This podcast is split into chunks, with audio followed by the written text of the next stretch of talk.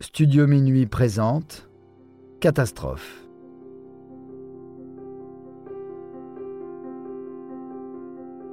Malaysia Airlines, vol MH370. Disparition mystérieuse dans l'océan Indien.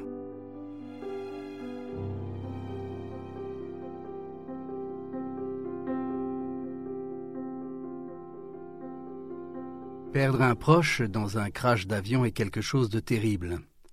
Mais lorsque c'est une personne qui s'évapore sans aucune explication, comment faire son deuil?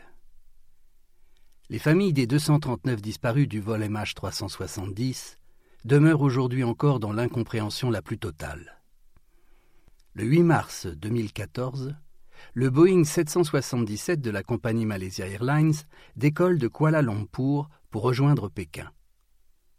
C'est un vol de nuit qui débute à minuit 41 heure locale, avec une arrivée théorique prévue pour 6h30. Théorique. Il faut le préciser, puisque l'avion n'arrivera jamais à destination. À 1h19, soit 38 minutes après son décollage, l'appareil envoie son dernier message à la radio de la tour de contrôle. Good night, Malaysia 370, et disparaît à jamais comment un appareil de 300 tonnes et de plus de 70 mètres de long a pu disparaître des cieux sans qu'on n'en retrouve jamais aucune trace? Comment ce vol commercial est-il parvenu à échapper à la vigilance des radars civils et militaires? Pour les professionnels de l'aviation comme les enquêteurs spécialisés dans les affaires de disparition, l'évaporation du Boeing est une énigme. Il existe de nombreuses théories, certaines fantasques, d'autres plus réalistes. Terrorisme, complot gouvernemental ou enlèvement extraterrestre, erreur humaine ou défaut d'appareillage, pour savoir ce qui s'est vraiment passé, il faut explorer les faits dans les moindres détails. À l'instar des familles des victimes, nous allons partir en quête de vérité. Quelques minutes après minuit, ce 8 mars 2014, les 227 passagers à destination de Pékin attendent leur tour pour embarquer dans l'avion de la compagnie Malaysia Airlines. La plupart d'entre eux sont des Chinois. C'est l'occasion pour certains de retrouver leur famille après des mois d'absence. D'autres voyageurs, comme les quatre Français à bord du même vol, ou les deux Américains, poursuivent leur long voyage à travers l'Asie. Ce transfert est assez épuisant, mais heureusement, le vol ne dure que six heures et promet d'être relativement calme avec une très belle météo, de quoi terminer sa nuit en douceur. Les passagers sont pris en charge par un commandant de bord très expérimenté. Il s'appelle Zahari Ahmad Shah. Il est âgé de 53 ans et possède 18 000 heures de vol au compteur. La compagnie Malaysia Airlines lui a également confié la formation de leur jeune pilote. D'ailleurs, c'est l'une de leurs dernières recrues qui assurera le copilotage. Farid Abdulhamid, 27 ans, a malgré son jeune âge une expérience de vol de plus de 2700 heures. C'est un jeune pilote assidu et suffisamment consciencieux pour prendre la responsabilité d'autant de vies humaines. En plus de passagers, on compte la présence de 12 membres d'équipage, chargés d'assurer la sécurité et le confort de tous les voyageurs. Minuit 41. Le Boeing 777 est prêt à partir, il n'y a aucun retardataire et le ravitaillement s'est très bien déroulé. Les 49 tonnes de carburant permettent d'assurer un vol de 8 heures au cas où l'avion serait obligé d'être détourné de son cap pour une quelconque raison. L'avion vient de décoller et l'équipage quitte la fréquence de la tour de contrôle de l'aéroport pour se mettre en contact avec le centre de contrôle de Subang. C'est ce même centre qui est chargé d'assurer la surveillance de l'avion durant tout son vol au-dessus de la Malaisie. Une fois la frontière franchie, le copilote Farid Hamid devra se mettre en contact avec le centre de contrôle de Ho Chi Minh, au Vietnam, territoire qu'il a prévu de survoler dès 1h19 du matin. À 1h01, Subong reçoit le message suivant.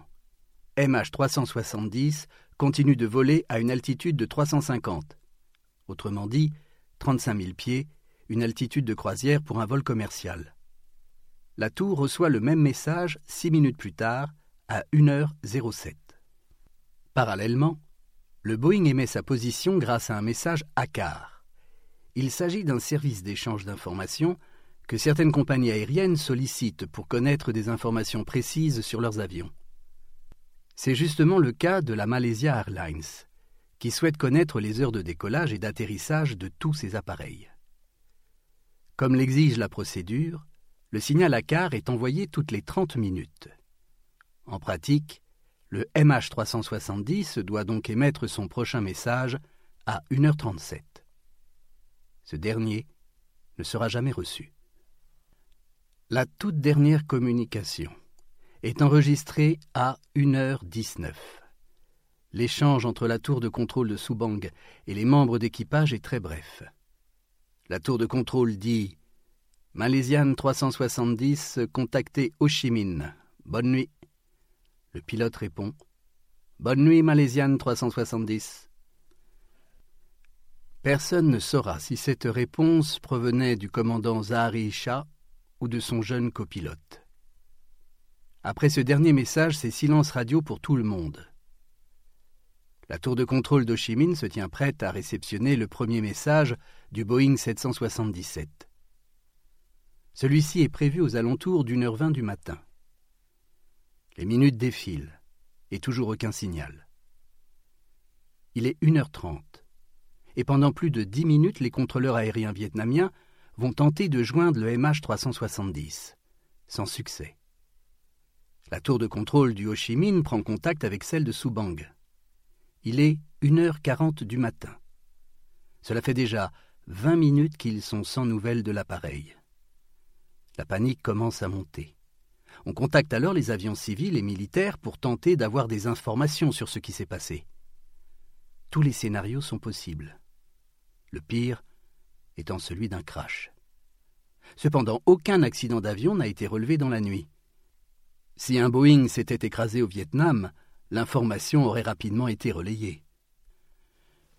Durant une bonne partie de la nuit, les contrôleurs aériens cherchent à élucider la disparition du vol MH370 sans succès.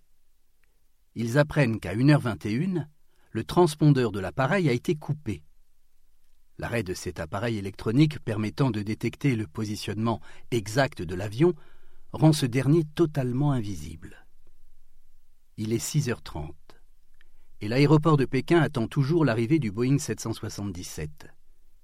Les minutes défilent et la tour de contrôle doit se rendre à l'évidence le MH370 n'arrivera pas. L'attente, le doute et l'angoisse assaillent les dizaines de familles venues accueillir leurs proches. Il est plus de sept heures et ils ne comprennent pas pourquoi le tableau d'affichage n'indique pas l'arrivée du MH370. On interroge le personnel de l'aéroport. En vain. Personne ne semble être au courant de rien. À 7h30, les autorités malaisiennes font une annonce officielle. Le MH370 est définitivement porté disparu. Quelques mots suffisent à annoncer la nouvelle, sans aucune autre explication. À cette heure-ci de la journée, en Malaisie, la disparition des 239 passagers n'est qu'un banal fait divers. Un fait divers que la majorité des familles n'entendront même pas. Cette annonce n'est faite que devant une poignée de journalistes. En Malaisie, l'information met du temps à circuler. À Pékin, on laisse patienter les familles une bonne partie de la journée. Lorsqu'elles apprennent la nouvelle, elles ne peuvent compter sur personne pour les aider dans leur détresse. La blessure psychologique est grande. La compagnie Malaysia Airlines semble vouloir les abandonner complètement à leur sort. Dans l'après-midi, les premières recherches sont en cours. Ils choisissent la mer de Chine. Un crash en mer est fortement envisagé au vu de la position de l'avion, selon son dernier signal à quart. Malaysia Airlines choisit de ne rien communiquer sur ces opérations. Du côté des familles, la colère gronde. Il faut à tout prix calmer l'opinion publique. Cette malheureuse affaire pourrait bien tourner à l'émeute. Pour calmer les tensions, les autorités malaisiennes promettent une conférence de presse à 22 heures ce même jour pour donner un peu plus de précision sur cette disparition. À 21h59, une bonne partie de l'Asie a les yeux rivés sur leur télévision. Les journalistes de toutes les chaînes principales de Chine et de Malaisie couvrent l'événement. Tout le monde attend des réponses claires sur la situation. À 22 heures, le représentant de Malaysia Airlines s'exprime en anglais. Personne n'a pensé à faire appel au service d'un traducteur. Un oubli involontaire ou délibéré Quoi qu'il en soit, les familles considèrent qu'on leur a manqué de respect. La conférence ne dure que quelques minutes. Le représentant s'étend sur les recherches en cours dans la mer de Chine. Il annonce qu'à cette heure, aucun débris n'a été retrouvé. Fin de la conférence. Le 9 mars 2014, une manifestation est organisée devant le siège de la compagnie, à Kuala Lumpur. Le cortège est essentiellement composé de familles chinoises. Tous réclament le droit à la vérité.